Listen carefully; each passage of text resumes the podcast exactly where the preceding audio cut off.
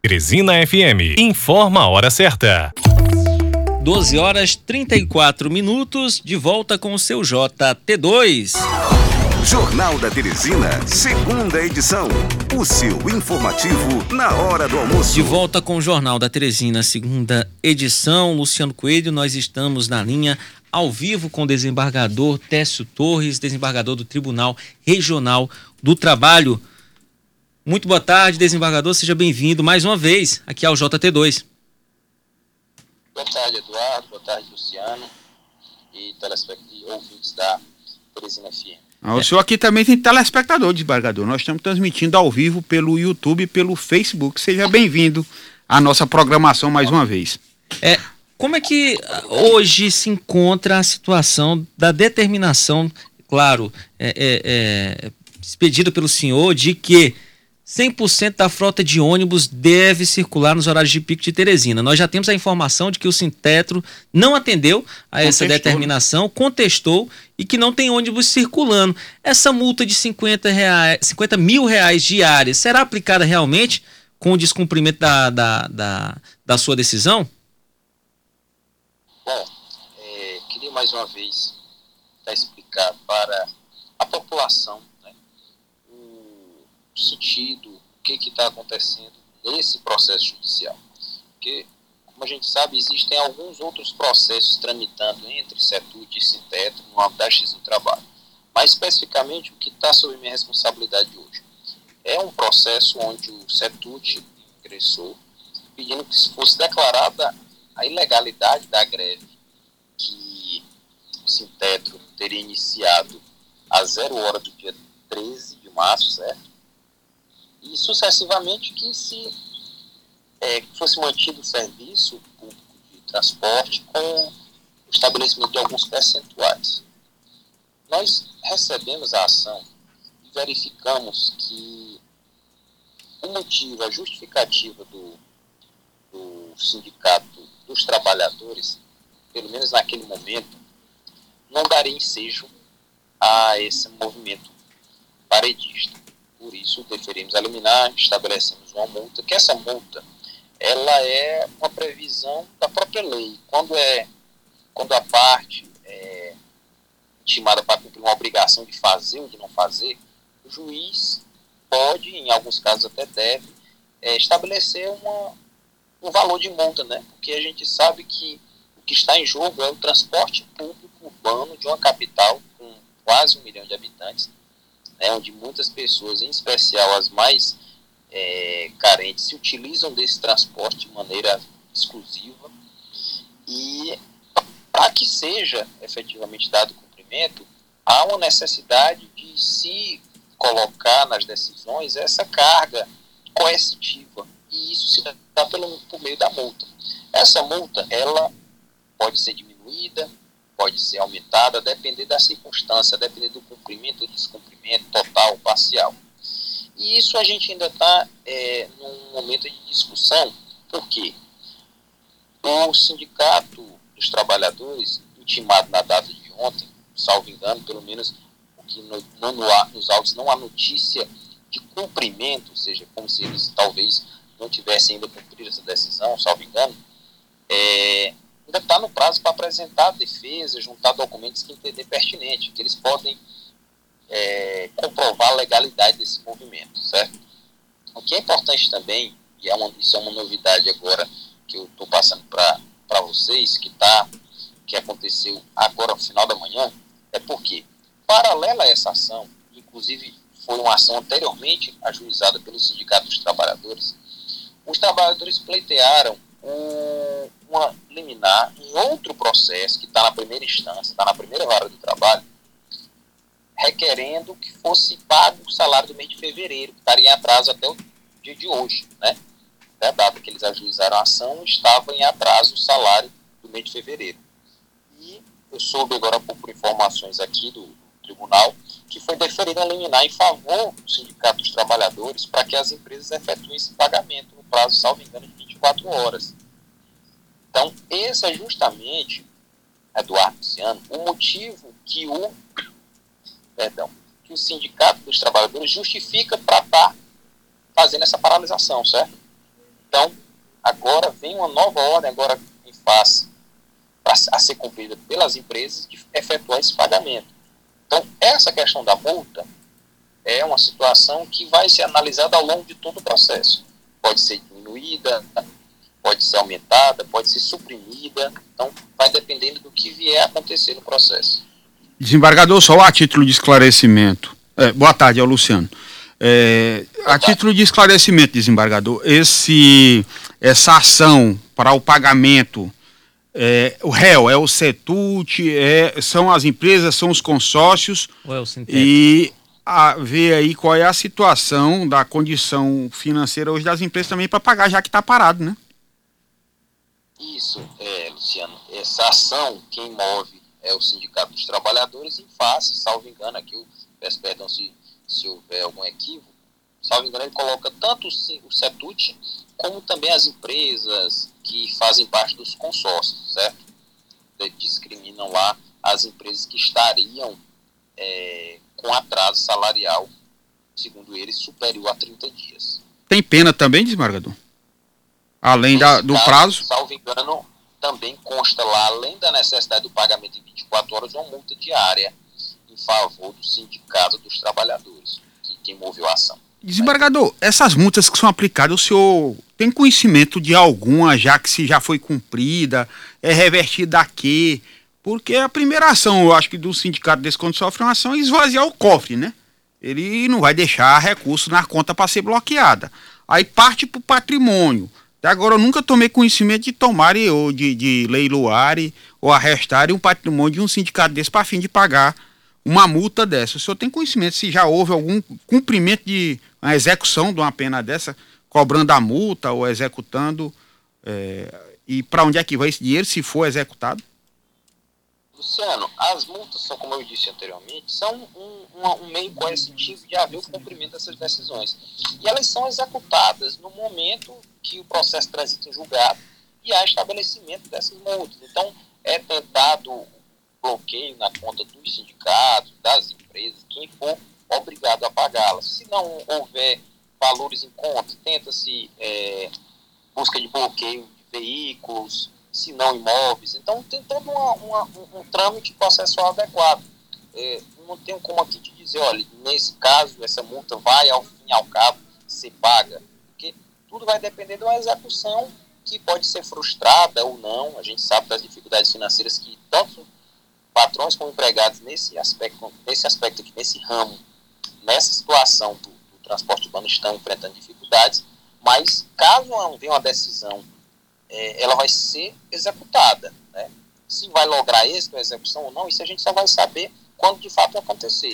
E a destinação dessa multa, ela própria, a própria sentença, a própria, o próprio acordo, eles fixam o destinatário dessa multa. Se é a parte contrária, se é a parte que, que, que está litigando a diversa, ou se é algum fundo do tribunal que posteriormente vai ser repassado para alguma entidade filantrópica. Então, isso vai ser delimitado a posterior. Desembargador, nós tomamos é, conhecimento de que as empresas de ônibus, algumas, né? No caso, tomamos conhecimento de uma na Zona Sul, que está liberando o, o transporte, o ônibus, mas para levar esses manifestantes a, aos determinados locais de, de protesto, inclusive para fechar vias, impedir o direito de ir e vir das pessoas, do, do dos cidadãos teresinenses.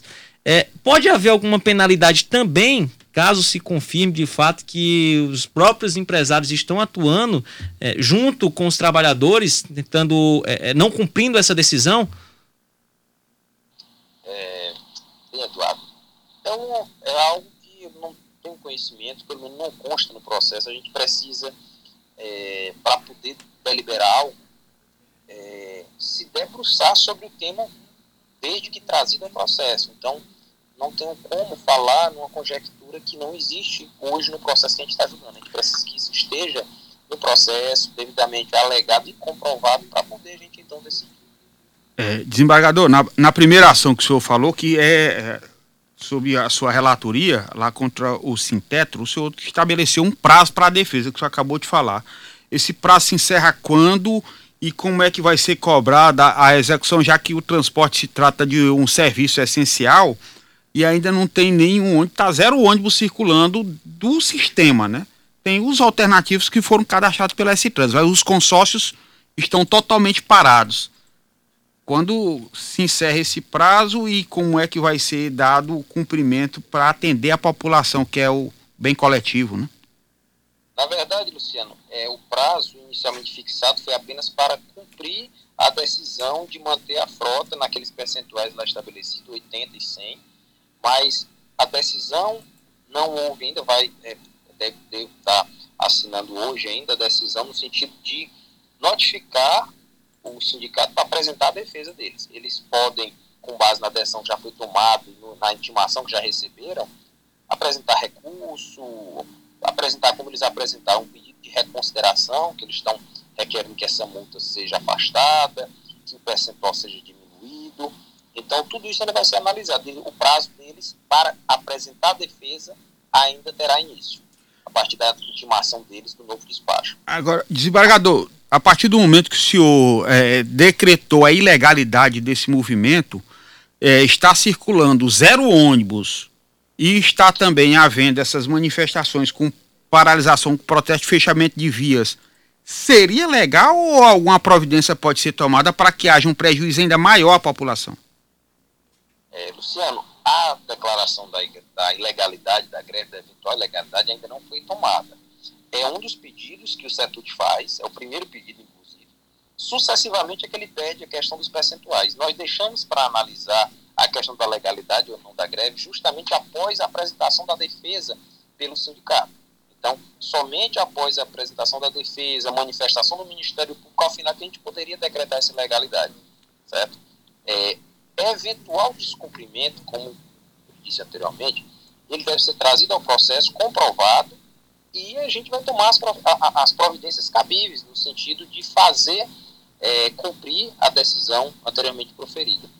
Desembargador, então não foi julgamento de mérito ainda, foi só liminar. Não, Mas tem... apenas um liminar, uma análise superficial e, e, e, inicial do caso. Que Mas... ainda vai ser apresentado defesa, o Ministério Público ainda vai poder opinar no processo, para então a gente tomar a decisão final, a decisão de mérito, que vai então decidir se é ilegal, se não é, se tem que ser o percentual de 100, 80 ou, ou outro percentual diferente, se a multa é de 50, aumenta ou diminui, entendeu? Todas essas providências serão tomadas a posterior. No momento a liminar é apenas para que esse percentual seja respeitado, que a, de forma que a população não fique desassistida de um serviço essencial, que é a nossa maior preocupação aqui, no caso, no presente processo, é sim com os trabalhadores, que, que tenha, possam ter eventualmente seus direitos é, sonegados, mas também em especial com a população que não pode é, ficar desassistida desse, desse serviço essencial.